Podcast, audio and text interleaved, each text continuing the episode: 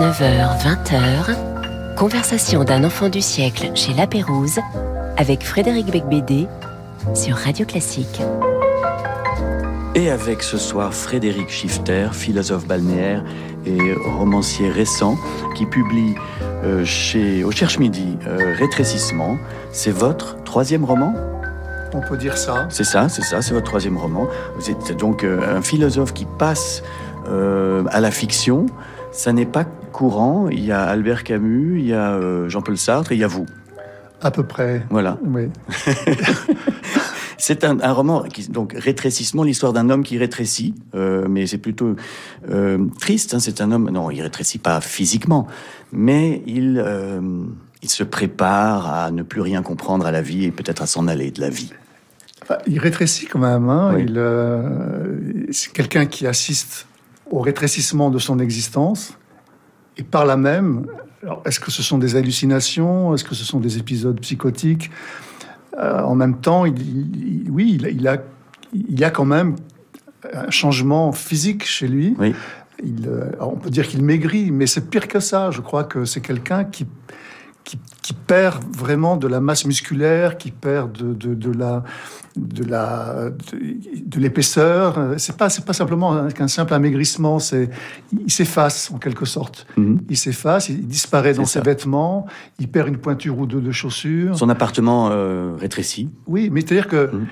suite à, d'ailleurs il ne s'est même pas euh, identifié l'événement qui est à l'origine de ce rétrécissement.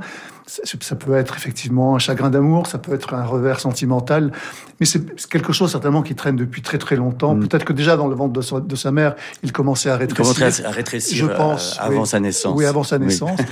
et, donc, euh, et oui, effectivement, il voit à un moment donné sa vie euh, rétrécir. Euh, d'ailleurs, j'ai mis en exergue une phrase de Suran qui est, qui est très juste hein, vivre, c'est perdre du terrain. Donc, il vit dans un appartement très grand avec euh, sa femme qui le, qui le vire. Bon, après, il se retrouve dans un. Mais déjà, chez lui, il était, il s'était reclus dans une espèce de cellule qui, en fait, qui était, qui était une chambre. Et puis après. Bah, il se retrouve dans un appartement de 40 mètres carrés, il se sépare de ses livres, euh, ses, amis lui tournent le dos. Oui, euh, alors je le dis pour les auditeurs, c'est quand même euh, c'est un livre un peu de chagrin, un livre qui n'est pas forcément à se taper les fesses par terre, mais c'est un mais c'est un très beau livre, c'est un vraiment très beau roman. Je pense votre meilleur roman. Mm-hmm. C'est un type qui est quitté, voilà, quitté par la vie, mais d'abord quitté par sa femme, qui est une mégère toxique prénommée Frédérica. Alors, je me suis demandé si c'était un double de l'auteur, euh, en version transsexuelle. Euh, Federica. Federica, pardon. Federica. Il y a un R de trop déjà. Il, faudrait rétrécir un peu le. le voilà, rétrécissons ce prénom, vous avez raison. Et lui s'appelle Baudouin. Il s'appelle Baudouin, oui. C'est un, prénom qui m'a toujours amusé. et il m'a semblé donc amusant de, nommer ce personnage ainsi. Et euh, oui, alors Federica n'en est pas le double de l'auteur. C'est quelqu'un de monstrueux que, qui et qui m'a été inspiré, je crois pas vous l'avoir écrit, hmm. sur, sur des faits, mais purement imaginaires. heureusement, heureusement. Oui, c'est vrai qu'heureusement que ce livre n'est pas autobiographique, parce que c'est un écrivain prof, fauché, ah qui est marié avec une riche vendeuse d'appartements, mmh. qui le trompe avec son patron. Mmh. Donc je vous souhaite que ce soit effectivement de la fiction. Ah, mais c'est de la fiction. Enfin, j'espère, j'espère. Il va falloir que je mène une enquête maintenant que vous me mettez la puce à l'oreille. Oui, oui, oui, oui. Donc quand un philosophe se lance dans l'écriture romanesque, est-ce que c'est pour se débarrasser des grandes théories et passer à la pratique? Alors, moi, en tant que professeur de philosophie, jamais je n'aurais l'outrecuidance de me, de me qualifier de philosophe, mais ce, ce, n'est pas une modestie qui, qui hmm. semble frapper tout le monde. je ne sais pas si vous avez remarqué le nombre de philosophes qui encombrent les médias, qui encombrent les librairies aujourd'hui. Bon, moi, je n'ai fait qu'enseigner la philosophie. J'ai écrit des essais, mais je suis un essayiste, je suis un dilettante, je suis un amateur. Alors, j'ai écrit des essais et effectivement, je, suis passé, comme on dit, au roman. Ça fait pas de moi non plus peut-être un grand romancier, mais en tout cas, j'ai touché à quelque chose de plus intéressant pour moi parce qu'il me semble que la littérature a toujours été beaucoup plus puissante que la philosophie. Les philosophes manient des concepts, les concepts sont parlants, ils sont évocateurs, mais ils, font appel à un esprit de rigueur, de ce que, ce que, Pascal appelait l'esprit le, de géométrie, vous voyez, mmh. cet esprit très rigoureux. Tandis que la littérature fait appel à un, autre esprit qui est l'esprit de finesse. Mmh. Et construire des personnages, les, inventer, les élaborer, leur donner une histoire, c'est souvent beaucoup plus, enfin c'est pas souvent, c'est toujours plus parlant qu'un concept. Mmh. Euh, le concept de cogito chez Descartes ne parle à personne. Mmh. Alors que l'étranger de Camus, oui, euh, voilà, on comprend mieux, on comprend de quoi il s'agit. On comprend mieux de quoi il s'agit. Donc, bah, c'est très simple. Enfin, d'un côté, on a de l'abstraction, de l'autre côté, on a du concret, de l'incarnation. Et de l'intuitif et de l'émotion, c'est vrai dans votre livre. Alors, votre premier choix musical est très beau, c'est Henri Purcell, Ground en do mineur, et c'est un arrangement pour orchestre à cordes de Donald Fraser par le English Symphony Orchestra en 2018. C'est exact. C'est exact. Merci. Thank you.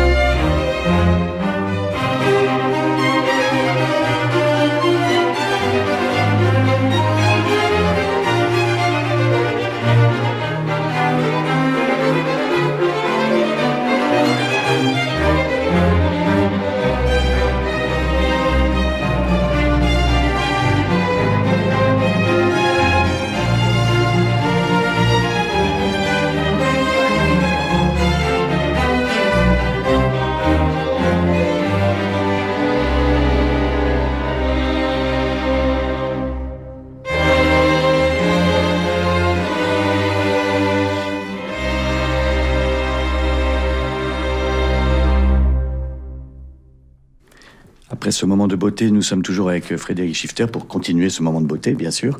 Euh, donc, Frédéric Schifter publie Rétrécissement, un roman au Cherche Midi, qui est un roman euh, je dirais, d'un autre hétérosexuel légèrement dépassé, quand même. Euh, c'est une tendance actuelle de la littérature française, hein, clairement. mais lui, il n'est pas dépassé, il est largué. oui, il est largué dans tous les sens du terme. Complètement largué. C'était Sartre, pour prendre une référence philosophique, qui disait que exister, c'est être jeté dans l'existence. Mm. Lui, il est largué dans l'existence, mais depuis le départ. C'est mm. quelqu'un qui et d'ailleurs, quand il consulte, euh, bon, sans dévoiler tout dans le roman, mais quand il consulte un psychiatre, parce qu'à un moment donné, il ne sait plus très bien où il en est, euh, alors il pense qu'il a simplement, qu'il traverse la crise de la quarantaine, et le psychiatre qu'il consulte lui dit, mais oui, enfin moi, il me semble que vous avez certainement dû passer la crise de la première dizaine, de la seconde dizaine, de la crise de la trentaine, maintenant la quarantaine. Et au fond, il a toujours été finalement en crise. En crise, en, crise, permanente. En crise permanente. Et, mais il ne, sait, ne sait pas pourquoi. Et, je, et, son, son, son, psychiatre le diagnostique un drôle de complexe qu'on connaît pas trop en psychiatrie. Moi, je n'avais jamais entendu d'Alceste. Oui, je n'avais jamais entendu parler. Et là, c'est à l'occasion de l'évocation de ce personnage que j'ai compris qu'il existait donc un, un complexe d'Alceste. Alors Alceste, donc le personnage de Molière, du misanthrope, euh, qui, qui veut disparaître du groupe, euh, ce qui conduit quoi? À l'individualisme, la solitude, la dépression sans doute. Alors, on ne sait pas trop si c'est la dépression qui l'amène à, vouloir sortir du, groupe ou si c'est le groupe qui l'amène à, le dégage, à, déprimer. Euh, certainement les deux. Disons que le complexe d'Alceste, ce n'est pas le fait de, pour un individu, de ne se sentir inadéquate dans le rapport social, mais c'est plutôt de, se, de penser que la société n'est pas faite pour lui. Oui. Mmh. Et dès lors, ça va assez vite parce que on glisse sur la pente très très glissante de la paranoïa. Parce que finalement, si la société n'est pas faite pour quelqu'un, si ce quelqu'un pense que la société n'est pas faite pour lui, alors il regarde son entourage comme étant de potentiels ennemis et il pas Il y a presque quelque chose de kafkaïen ou de Welbeckien euh, dans ce personnage qui euh, se qui, qui, veut, qui, veut, qui disparaît progressivement du paysage. Euh, vous vous qualifiez de nihiliste balnéaire. Alors, est-ce que c'est l'histoire d'un nihiliste balnéaire? Euh, Oui, c'est possible. Est-ce que ça se passe euh, peut-être à Biarritz? Peut-être ah, je n'en ai pas la moindre idée. La ville n'est pas mentionné, oui. Non, je n'en ai pas la moindre idée. Non. Euh, et en cela, je crois que inconsciemment, j'ai été peut-être influencé par euh, euh, Philippe Jean, qui lui n'assigne jamais aucun nom de lieu à ses, à, ses, aventures. Et, ça n'a aucune espèce d'importance d'ailleurs. euh, évidemment, sauf quand il s'agit d'évoquer Paris ou je ne sais quel autre lieu. Mais et oui, donc oui, nihiliste balnéaire. Bah, c'est-à-dire que dans balnéaire, il n'y a pas que la jolie plage avec le ciel bleu, la carte postale. Balnéaire aussi, c'est les tempêtes, c'est le temps gris, c'est le, les, les tempêtes. L'orage. L'orage. Mm. Et puis, euh, vous connaissez un peu la côte basque, par exemple. Les, une tempête peut durer plusieurs jours. Mm. Ça peut durer même plusieurs semaines. Et il, a, il fait un temps absolument épouvantable. Et ça donne un assez bon reflet de ce qu'est l'existence, je trouve. Euh, l'existence n'est jamais stable. Elle est toujours, euh, euh toujours tempétueuse. Je ne sais pas si le mot existe, mais je pense que oui. Euh, et il faut trouver un équilibre. Il faut, hmm. il faut être. et je ne suis pas certain que mon personnage trouve ce, cet, équilibre Ah non, pas du tout. Hmm. Euh, c'est un double divorcé. Sa première épouse est devenue lesbienne. Euh, la deuxième élève les enfants de son nouveau mari. Est-ce qu'on peut dire que c'est une tentative pour décrire la nouvelle masculinité, c'est-à-dire un homme déconstruit, comme on dit aujourd'hui? Euh, Est-ce que c'est le roman d'un, pas d'un loser, mais d'un anti-héros? Alors, oui, on peut, on peut évoquer toutes ces toutes ces catégories-là du anti-héros, etc. Mais je pense que. Pourquoi rétrécissement? Parce que c'est quelqu'un qui, qui perd sa place, qui n'a plus de place. Vous savez, quand on dit qu'il faut se faire une place dans la société, euh, ou alors il est bien placé. Oui, oui. Ouais, lui, il est, il n'a pas, il n'a pas, il ne trouve pas sa place. Il est déplacé c'est un, c'est un anti-héros certainement, mais c'est l'homme déplacé. Ça pourrait s'appeler comme ça. Et, le problème, c'est que la, petite place qu'il occupe finit par d'être de plus en plus petite, de plus en plus euh, rikiki, quoi. C'est ça. C'est, c'est, en cela qu'il qu'il connaît cette, expérience existentielle dramatique, radicale, qui est le rétrécissement. Il y, a, plusieurs passages que je trouve quand même euh, drôles, mais drôles dans, le sardonique, dans le sarcastique. Alors, euh, je vais vous demander d'en lire un. C'est euh, c'est un moment où il se pose la question de la paternité. Page 22, je voulais souligner. Merci Frédéric Schifter. Je ne sais pas si c'est une bonne idée de me faire lire parce que je lis très mal. Alors, je vais vous le dire, je vais essayer. Donc, ce passage encadré. Je ne désirais pas davantage être père. Un papa et un, amant sont des êtres antinomiques. Federica n'appartient pas à cette engeance de femme qui ne se donne que d'une fesse, comme dit mon cher Montaigne. Le lit avec elle est une fête. Or, je n'aurais pas supporté qu'il y eût entre Federica et moi une poussette, des couches, des biberons. En accaparant l'attention de sa mère, le bébé en assèche l'érotisme. Pour le père, c'est un rival indétrônable. Chez ses deux parents, il suscite la peur pour sa vie, et par là leur couple appétit de plaisir. Un couple sans enfant reste dans l'adolescence et ses jeux sensuels. Avec un ou des enfants, il tombe dans le devoir et ses frustrations. Il déchoit au rang de famille. il déchoit au rang de famille. Moi, je trouve que c'est hilarant, mais en même temps, c'était un constat extrêmement pessimiste. Et d'ailleurs, vous êtes père de famille comme moi. Comment osez-vous écrire des choses pareilles? Il y a un autre passage. Mais je, le regrette maintenant que j'ai lu ce passage. Je suis en train de regretter ce que J'espère que vous avez honte. Mm. Euh, un autre moment, le, donc le type qui vient de se faire larguer se balade dans la rue et euh, il s'aperçoit un peu qu'il a du mal à, à, faire des rencontres féminines. Alors encore ce petit extrait, puis après on, on reprend la conversation.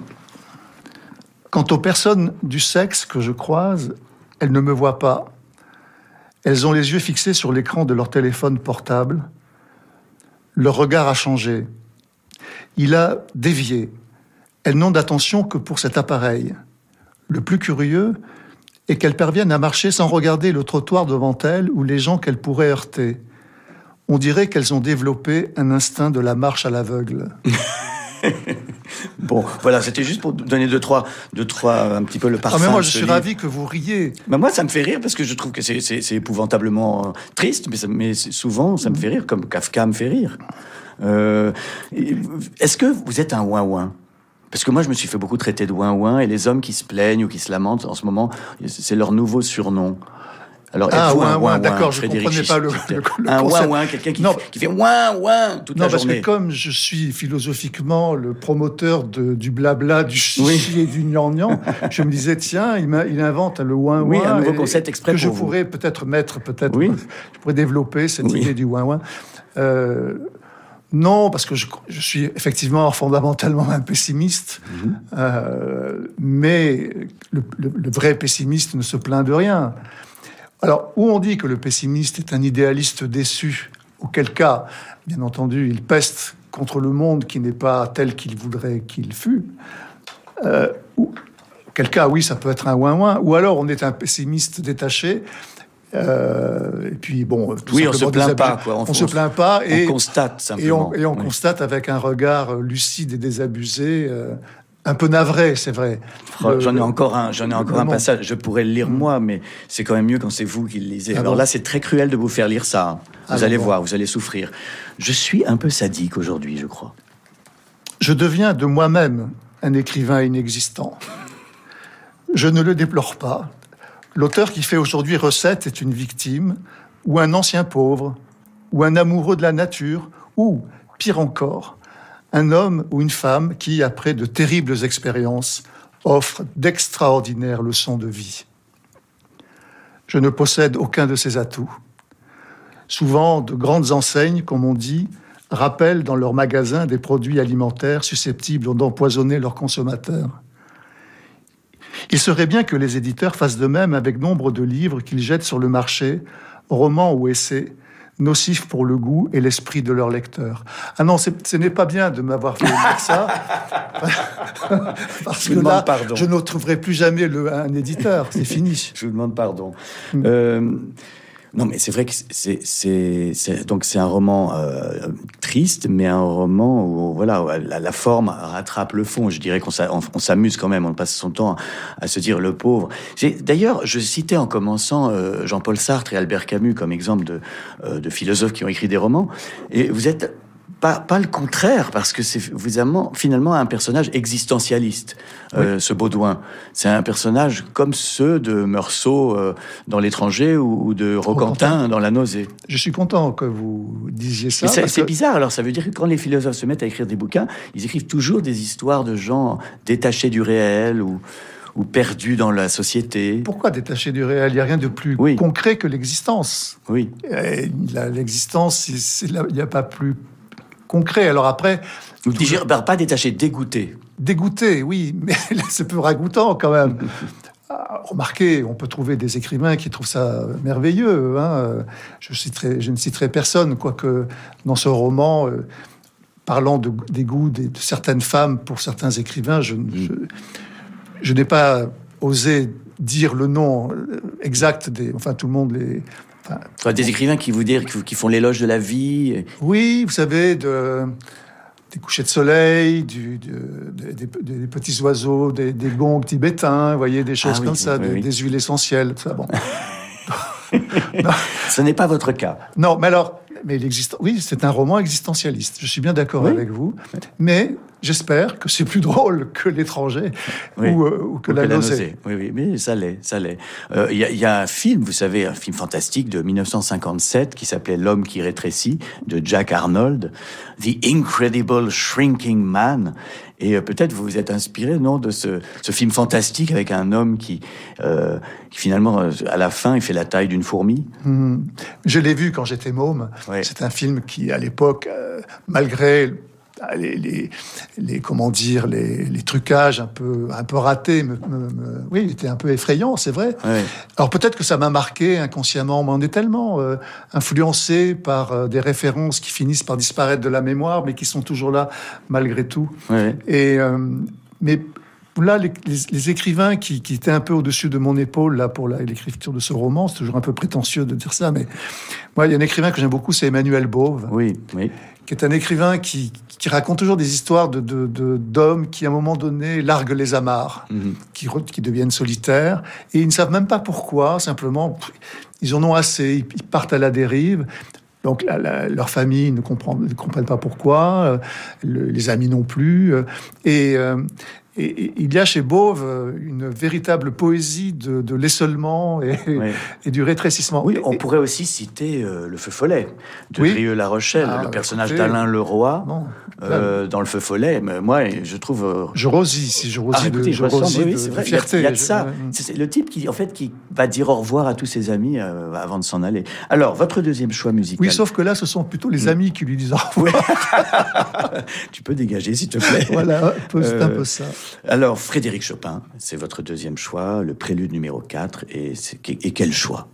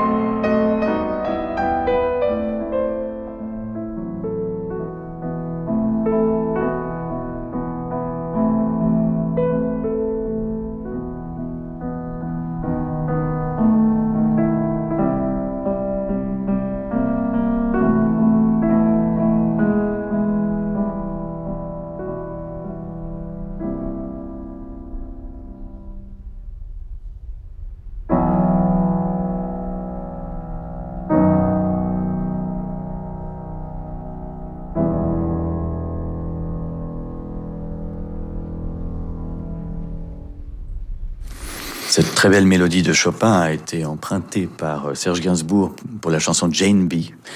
Euh, donc merci pour ce choix éclectique. Et euh, on revient juste après cette pause pour continuer de parler de votre problème de rétrécissement. Mais peut-être dans la publicité, il y aura des, des publicités pour, pour des, des, produits comme le Viagra qui pourront vous soigner. Pardon. Ce soir à 20h30, virtuose Alexandre Kantorov interprète le second concerto pour piano et orchestre de Liszt depuis le Verbier Festival. Sous la direction de Roberto González Monras, le Verbier Festival Junior Orchestra propose également la deuxième symphonie de Rachmaninoff. L'émotion des concerts, c'est sur Radio Classique. Vous saviez que Toyota est la marque la plus fiable du marché? Toyota a confiance en ses véhicules et vous propose un programme inédit. Avec Toyota Relax, à chaque entretien de votre Toyota dans le réseau agréé et jusqu'à ses 10 ans, vous bénéficiez d'une nouvelle garantie additionnelle. Et ce, même si votre voiture est d'occasion. Avec Toyota Relax, il y a vraiment de quoi être détendu. Voir conditions sur toyota.fr. Colissimo a interrogé les e-commerçants. C'est quoi une livraison réussie? C'est le départ des chaussures le jeudi et hop, au pied du client le vendredi. Avec Colissimo, près d'une livraison sur trois en France s'effectue en 24 heures. Et c'est ça que les e-commerçants attendent. Colissimo est l'humarque la plus utile par les Français. Plus d'informations sur laposte.fr slash entreprise. Découvrez le premier récital de Simon Burki. Le jeune prodige du piano interprète les plus belles pages de Rachmaninoff, Liszt, Tchaïkovski, Schumann, Scriabine.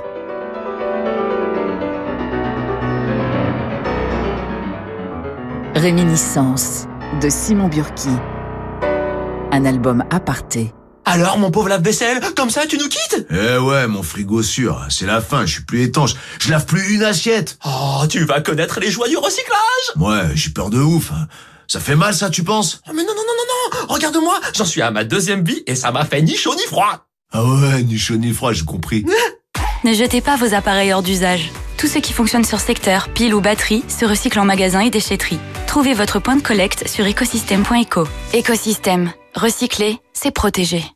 Peugeot. Vous êtes au volant et vous croisez un Peugeot 2008 flambant neuf. Vous vous dites, quelle allure Puis vous en voyez un autre, et encore un autre. Alors forcément, vous vous demandez ce qui se passe chez Peugeot. Jusqu'au 31 mai chez Peugeot, profitez d'offres irrésistibles sur des modèles très équipés, comme le 2008 Allure Pack à seulement 200 euros par mois avec sa conduite semi-autonome. LLD 49 mois pour 40 000 km, premier loyer 4150 euros pour un 2008 Allure Pack 9. Réservé aux particuliers si acceptation crédit par. Conditions sur Peugeot.fr. Pour les trajets courts, privilégiez la marche ou le vélo. Jusqu'à 20h, conversation d'un enfant du siècle chez La Pérouse avec Frédéric Becbédé sur Radio Classique. Et nous sommes toujours chez La Pérouse avec euh, Frédéric Schifter. Oui, permettez-moi de oui. vous interrompre. Oui. Votre choix musical est excellent. Misty, ce, ce ah standard oui. de jazz est magnifique. Oui, joué par Errol Garner. Joué par Errol Garner, c'est absolument splendide. Ah oui, vous avez raison. On est très et, heureux de, et, de, de l'entendre. Oui, oui. Et c'est, bien sûr, euh, ça me rappelle aussi ce film de, de Clint Eastwood. Ah oui. Un frisson dans la nuit, Play Misty for Me. Ah, c'est un des premiers films de Clint Eastwood. Eastwood voilà. exact, exact, Bon, maintenant, voilà, j'ai fait oui, le malin. Bien, c'est très bien, c'est très bien. Euh, alors, dans ce livre, euh, je disais qu'il était un livre un peu triste, mais il y a quand même un personnage euh, qui s'appelle Betty, comme d'ailleurs l'héroïne de 37 le matin de Gian, euh, et qui, dont on espère qu'elle va peut-être sauver euh, cet homme, ce, cet anti-héros. Euh, c'est une femme qui est médecin, qui est mariée, et qui est la fille de son voisin. Et le voisin est assez fascinant. C'est un, un, monsieur qui s'appelle Pierre Lévy, qui est un Israélien, euh, et qui lui a eu un sens à sa vie. Ouais. Et lui, il a eu un sens à sa vie. Il a été caché pendant la guerre. Il a été ensuite dans un kibbutz. Puis il a, puis il a eu une vie de tueur, de terroriste palestinien. Euh, c'est un, un, voisin et sa fille dont on pense peut-être qu'ils vont euh, qu'ils vont sauver le héros et on racontera pas la fin. -hmm. Alors c'est vrai que Monsieur Lévy est un personnage qui, au départ, euh, semble être un vieux monsieur paisible, qui est, qui est, le, qui est devenu, enfin, euh, mon héros, Baudouin, est devenu le voisin de, donc de, mmh. dans cette petite résidence. Euh, bien. Et ce Monsieur Lévy, qui a pas loin de 90 ans, qui a donc une histoire bien derrière lui, qui au début un homme secret, lui révèle peu à peu ce qu'il a fait dans son existence. Et ce qu'il a fait dans son existence, c'est quelque chose qui est lié à l'histoire avec un grand H, alors que mon personnage, lui, son histoire, ça tourne autour un peu de son nombril maladif, si vous voulez. Bon, mais donc c'est un petit cercle. Euh, oui, c'est ça, c'est de se dire qu'il y, a, oui, il y, a, il y a des gens qui, comme vous le disiez, il y a des gens qui, qui sont engagés dans l'histoire et d'autres qui sont à côté de leur pompe. Exactement. Et alors, c'est presque un grand homme au sens où l'entendait le philosophe Hegel, c'est-à-dire quelqu'un dont la destinée individuelle est reliée à l'histoire avec un grand H, à la destinée euh, humaine en général, mais à travers euh, bon, une histoire très particulière d'un pays qui est Israël, qui a oui, c'est un, un, pays qui il a fallu se défendre, il a fallu lutter pied à pied pour conquérir une indépendance et puis pour se protéger d'ennemis ô combien euh, euh belliqueux. Et à un moment donné, la raison d'État euh, peut dicter effectivement les faits et gestes d'un individu. Mmh. C'est le cas de, de, ce personnage dont les missions étaient des missions, oui, des missions de, de des missions de guerre, mais clandestines, et il s'agissait de d'éliminer des ennemis. C'est un espion, c'est un espion en fait. C'est assez... Moi, je dirais même une barbouze. Hein. Oui, oui, oui. Et euh... bon, alors je vais pas tout raconter, mais enfin bon, il y a quand même un moment où euh, Baudouin prend un bain avec Betty, et ça, c'est une scène euh, vraiment, je recommande à, à, aux, aux, lecteurs. Euh, les, les, les, plus pornographiques qui nous entendent. euh, mais on va passer tout de suite au jeu de l'émission. Devine tes citations. Euh, vous connaissez les règles. Je vais vous lire des phrases de vous. il faut me dire dans quel livre vous avez écrit ceci. Un philosophe d'occasion, un esthète épuisé, un frondeur abattu, une marquise cafardeuse, un aventurier sans cause, un métaphysicien insomniaque, un nihiliste apocalyptique, un réactionnaire à vif, un anarchiste sentimental, un adepte du suicide non pratiquant. Les figures que j'évoque ici forment une aristocratie de l'ennui, montrant par là l'éternité de la maladie du temps. C'est le charme des penseurs tristes. Oui, en 2013. Euh, alors, vous aviez passé en revue quelques-unes de vos idoles. Et euh, le, celui qui était un adepte du suicide non pratiquant, c'était Roland Jacquard, notre ami commun, qui a fini par passer à l'acte. Eh oui, ouais, ouais. Euh, c'était l'an dernier. Euh, en ça, il a été plus cohérent que Sioran. C'est vrai. Qui n'a cessé de faire l'éloge du suicide sans, le, sans, sans être pratiquant. Oui, c'est exact. Exact. Euh... Et d'ailleurs, Pierre Lévy, le personnage de mon roman, a quelque chose de jacquardien mm -hmm. par moment. On ne dira rien d'autre. Mm -hmm. autre phrase. Un jour, un basque militant me traita sèchement de français. J'eus plaisir à révéler à ce type fâché avec l'ironie que j'étais burkinabé. C'est vrai, hein, vous êtes né au Burkina ah oui, Faso. Ah oui, oui. oui. L'ancienne Haute-Volta. Voilà.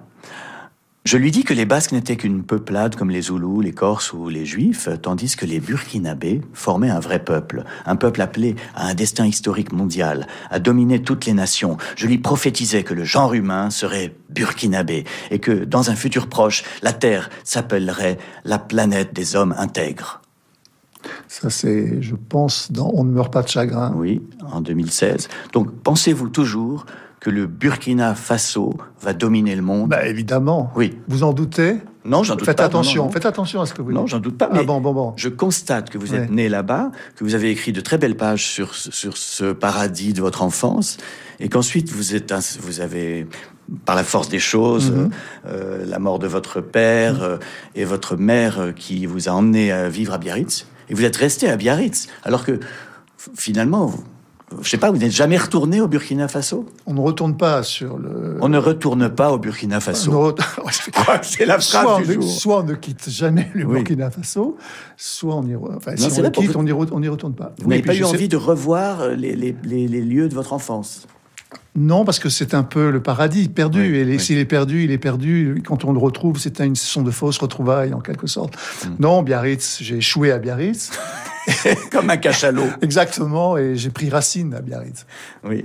Et pourtant, vous dites, vous, vous dites pas que des choses euh, aimables sur Biarritz. Alors, troisième citation.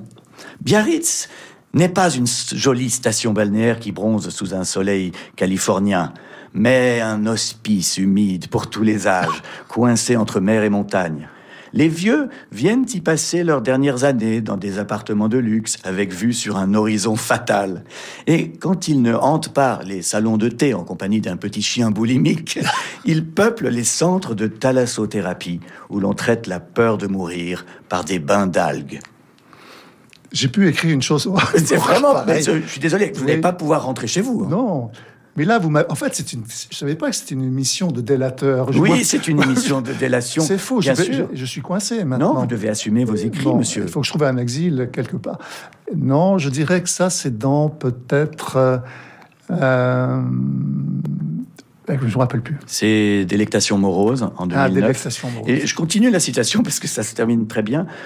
Quant aux jeunes, en attendant leur premier rhumatisme, ils descendent le samedi soir dans une discothèque au nom éloquent, le caveau. c'est vrai que j'avais jamais vu les choses comme ça. Mais le, la boîte, une des boîtes de Biarritz s'appelle le caveau. C'est pas très joyeux. Mhm. Non, franchement, vous, vous, n'allez pas être très populaire à Biarritz après cette émission. je suis vraiment, je suis, un faux ami. Euh, ah, on continue le jeu. J'ai encore une phrase. Euh, la jubilation de surfer vient de la maîtrise durant quelques instants de la verticalité du corps sur une horizontalité ondoyante, écumante, rapide. Le surf est un rodéo debout. Je dirais que ça, c'est dans Jamais la même vague. Exact. C'est mm. Jamais la même vague qui était un roman. Mais vous avez aussi, c'était en 2001, mais vous avez aussi euh, écrit euh, une petite philosophie du surf. C'est exact, un petit essai, oui, oui. Alors, résumez-nous quelle est votre philosophie du surf. Alors déjà, un, le titre est trompeur, parce qu'il n'a jamais eu la prétention d'écrire une philosophie du surf. Je, je suis nul en surf, je suis peut-être le surfeur le plus mauvais de la côte basque.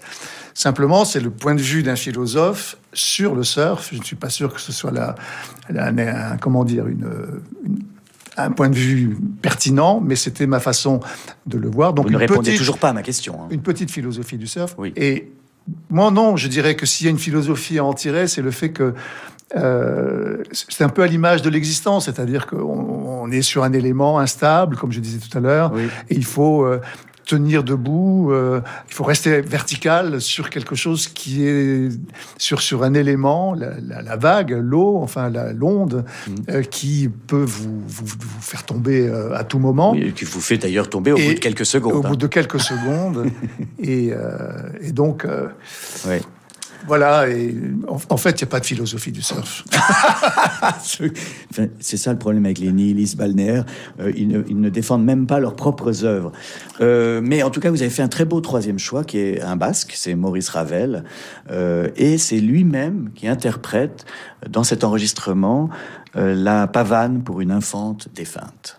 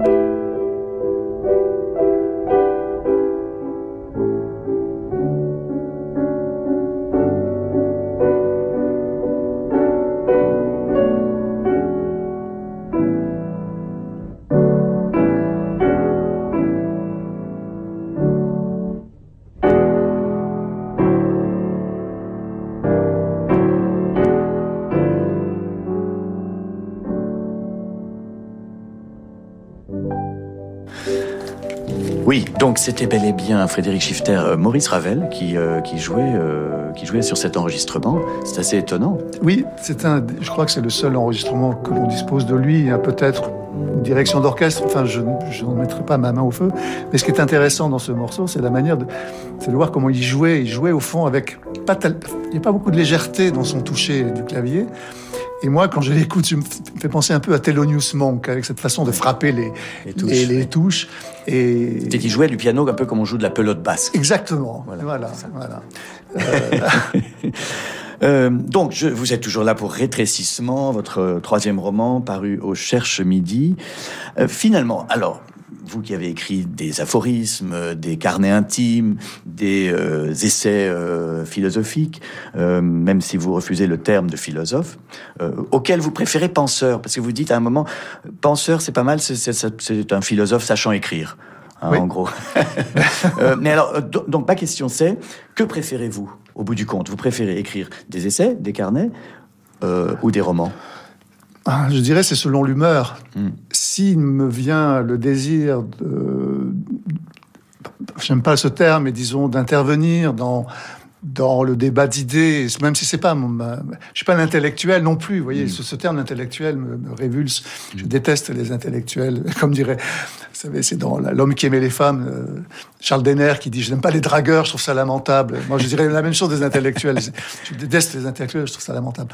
Non, euh, c'est selon l'humeur. Si, si vraiment il y a un problème intellectuel, un problème philosophique qui m'intéresse, je le, voilà, j'essaye de l'éclaircir pour moi-même. Mais j'avoue que l'écriture romanesque me tente euh, davantage. Je me demande si je, me, si je ne me suis pas un peu fourvoyé à écrire des essais pendant Non, tant mais de temps. c'est c'est intéressant parce que c'est pas Mm. fréquent. Euh, il y a, tout à l'heure, je parlais des philosophes ou des penseurs qui Mm. euh, partent dans la fiction. J'ai oublié Pascal Bruckner. Pascal Oui. Bruckner, Ah c'est oui. un exemple intéressant. Mm. Euh, on l'a reçu ici. Il, il a, c'est moitié-moitié. Mhm. Dans son œuvre, c'est vraiment euh, 50-50. Il, y a- il y a 50% d'essais, 50% de romans. Et souvent, ces romans lui servent à mettre en application ses théories ou tester Aussi. ses théories Oui. C'est peut-être ça euh, que, que vous pourriez continuer alors, de faire. oui, on pourrait dire alors peut-être aussi que, je sais pas si c'est mon cas, mais on pourrait dire qu'un roman, en tout cas c'est le cas chez Sartre, c'est le cas chez Camus, Mm. un roman c'est l'illustration métaphorique Oui. de leur théorie philosophique. Oui. oui. Euh, comme si, un peu comme Platon, je- vais faire le cuistre là, hein, mais, Mais un peu comme non. Platon dans un de ses, dans, dans, dans ses dialogues, utilise un, une parabole, un mythe pour pour faire comprendre une idée. Oui, oui, Le exactement. mythe de la claverne, le mythe Oui. de voilà. Et je Oui. pense que finalement, le roman, c'est un mythe. Ce sont les mythes contemporains. le mythe contemporain dont se sert le philosophe pour illustrer sa, sa théorie. Euh, ah, c'est pas mal ça. Comme Euh, voilà, voilà, voilà. En fait, c'est l'utilité de cette émission, c'est une émission de maïotique, euh, Exactement. platonicienne. Entre cuistres, on s'en- on s'entend très bien. Euh, Exactement. nous sommes là pour faire émerger une, une sorte de, de compréhension et, et- et de, savoir ce que fait Frédéric Schif- Schifter sur la Terre. Euh, et donc, est-ce que vous allez revenir après à la confession euh, personnelle? Parce que là, c'est vraiment de la fiction. Du moins, on commençait par là en disant on, es- on l'espère pour vous. Là encore, ce sera une question de, une Oui. question d'humeur. Si euh, j'estime que, je sais pas, euh, mes notes, euh, mon journal, euh, bon, que je tiens en plus en dilettante, hein, parce que je ne suis pas un acharné de, de, de l'écriture, j'écris vote tous les jours, certainement, mais je ne sais pas. Je, je, je ne sais pas. Je peux même pas, je peux même pas vous dire ça. Mm. Non, non, mais c'est Ouais. c'est- euh, souvent les vrais artistes ne savent pas ce qu'ils font. hein. Mm. C'est normal. Bon, vous me rassurez. Oui, oui, voilà. Euh, je voulais terminer un peu avec un propos scandaleux qui est page 27. Euh, vous dites euh, ceci. Point n'est besoin d'être freudien pour avancer qu'en matière de séduction et même d'érotisme, bien des femmes ne désirent que des hommes phalliques. Le phallus ne désignant, pas le pénis, hein, euh, euh, ni la perspective de performance sexuelle, mais un symbole de puissance sociale, comme le pouvoir politique, la célébrité, bien sûr avant tout l'argent. Il leur faut des hommes qui occupent de la place. Elles prétendent souvent qu'elles ont besoin d'admirer un homme pour s'abandonner à lui. En réalité, même si elles ne l'avouent pas, et peut-être ne se l'avoue-t-elle pas, un homme impécunieux n'a rien d'admirable puisqu'il n'a pas l'attribut qui, à leurs yeux, en font un homme véritable. Un homme au pouvoir d'achat nul et sans lustre social est un homme castré. alors là, franchement, je suis désolé, mais ce que vous dites là, enfin, c'est un, c'est un personnage euh, de roman qui pense cela. Euh, vous risquez d'avoir des manifestations. Oh. Peut-être même que la Pérouse va être taguée. oui, Bon, je suis désolé, mais bon, je, laisse parler mon personnage. Je ne pense pas comme lui, hein, forcément. Non, je me même, je vais vous dire, je me désolidarise de ce propos. C'est épouvantable. Mm. Non, mais vraiment. Alors, vous ne sauvez que trois philosophes euh, dans l'histoire de la philosophie Lucrèce, Montaigne et Schopenhauer. Mm. Euh, nous, nous reste très peu de temps pour que vous nous expliquiez pourquoi seulement ces trois-là. Eh bien, d'une part, parce que ce sont des écrivains. Lucrèce est un poète. Euh, euh, Montaigne est un essayiste, c'est lui qui crée les essais. Hein, il écrit à Sceaux et à Gambade. Mm. Donc, euh, il dit attendez, vous allez voir, je vais vous, je vais traiter à fond tel problème, tel sujet. Et puis en réalité, il s'éparpille. Et puis après, il revient à son sujet. Il, il invente un, ce que les Italiens appelaient la sprezzatura, c'est-à-dire la désinvolture dans l'écriture. Et c'est un, un merveilleux styliste. Et puis, bien sûr, Schopenhauer pour son pessimisme, qui est en fait qui est un auteur très très drôle. Mm. Le monde comme volonté, comme représentation, euh, c'est un, livre d'un très haut comique philosophique. Autant Nietzsche est, sinistre, autant Schopenhauer, le pessimiste, est absolument drôle et, très profond, euh, qui plus est. Et au moins, c'est quelqu'un qui vous raconte pas d'histoire. c'est à mm. ça qu'on doit reconnaître la, la qualité d'un philosophe. Est-ce que oui ou non, il vous raconte des histoires Quand Nietzsche vous dit le surhomme, le je sais pas quoi, le dionysiaque, euh, c'est pas quoi, la joie. Bon, enfin bon, ça va. Mais que Schopenhauer, non, lui. Schopenhauer, moi, dit, des choses tellement horribles oui, ne peuvent qu'être vraies. La vie aussi de la douleur à l'ennui. Voilà, après, c'est indépassable. Oui, oui, oui. Euh, votre dernier choix musical, c'est euh, Rodrigo Amarante, un auteur-compositeur brésilien, euh, pour euh, le thème du générique de la série Narcos, Tuyo, que vous avez choisi parce qu'il apparaît dans votre roman. Voilà, le personnage de Betty qui séduit mon personnage, Baudouin, à un moment donné, l'entraîne comme ça dans sa garçonnière à elle, hein, mmh. et, et elle danse pour lui. Elle danse pour lui et elle met comme... Euh, alors, il ne connaît pas trop les trucs techniques, mais à un moment donné, le son arrive. Mais en fait, il a une enceinte, vous savez, que, vous connaissez ça, vous, hein, oui. La, technologie moderne? Oui, oui. Moi, moi oui, ça, vous connaissez. On, vous connaît hein, là-dessus. et donc, euh, et hop, c'est le, le, le, générique ce de morceau qui s'intitule Touyo. Touyo, qui est, moi, que j'aime effectivement beaucoup. Mm.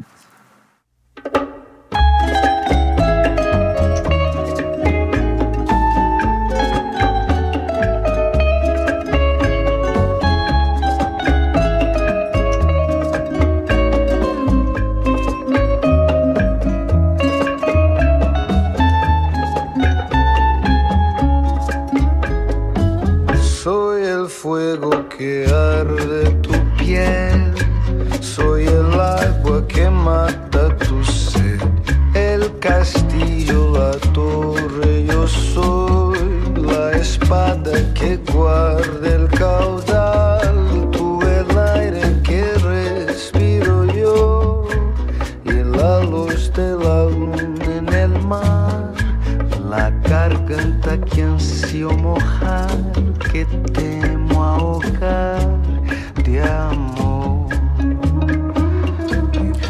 Merci beaucoup Frédéric Schifter d'avoir euh, choisi Tuyo, cette chanson de Rodrigo Amarante qui euh, rendait hommage à Pablo Escobar et à, qui était mon principal fournisseur pendant les 30 dernières années.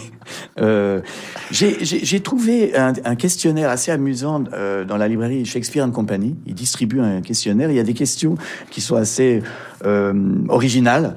Donc j'en ai choisi trois, mais on a très peu de temps, donc il faut vraiment réponse brève quel est le pire livre que vous ayez jamais lu? Oh non euh, euh, Peut-être un livre. Pardon, il faut que je, droit à la, sincérité. Oui, vous avez, on a droit qu'à ça. Un livre de Christian Bobin. Ah oui, oui, c'est pas gentil parce qu'il vient de mourir. Mais oui, mais tant pis. Il y avait des choses euh, parfois un peu, alors dans le genre du gnangnan, quoi. Mais, mais il a aussi écrit un, des livres. Un, un gnangnan très pur. Quelle est votre odeur préférée? L'odeur préférée, euh, peut-être mon parfum. Hmm. Ah, donc vous vous, vous, vous ah sentez oui, je, je m'enivre. vous auto-enivrez. Et enfin, dernière question. Quelle est la chose la plus bizarre que vous ayez jamais mangée? Euh, Des lentilles rouges. Ah oui, il y, a, sûrement plus bizarre au Burkina Faso. Euh, Oh non Non, vous n'avez jamais mangé de bien au Burkina Faso, non, non, Des lentilles rouges, c'est rien que le... On m'a forcé à en manger, mais euh, rien que de les voir, ça m'a paru bizarre. Oui. bon, merci infiniment Frédéric Schifter. On, Vous voyez qu'au finalement, on a réussi à s'amuser en parlant de rétrécissement. Un, très beau roman, un roman post-existentialiste euh, sur un, homme qui disparaît, qui s'évapore. Qui s'efface. Oui, qui s'efface. Merci beaucoup. C'est au Cherche Midi. Euh, la semaine prochaine, je recevrai Jean-Marie Roire de l'Académie française. Il y a beaucoup d'académiciens dans cette émission, c'est bizarre. On dirait un candidat recalé qui voudrait euh, se réconcilier. C'est un peu grotesque. Merci beaucoup. Merci aussi à Philippe Gau pour la production, Baptiste Dupin à la réalisation et Francis Drezel pour la programmation musicale. Dans un instant, le journal du classique avec Laure Maison. On remonte un peu de, de qualité de niveau. Et puis, euh, je vous souhaite à tous et à toutes un excellent vendredi soir. Au revoir. Au revoir.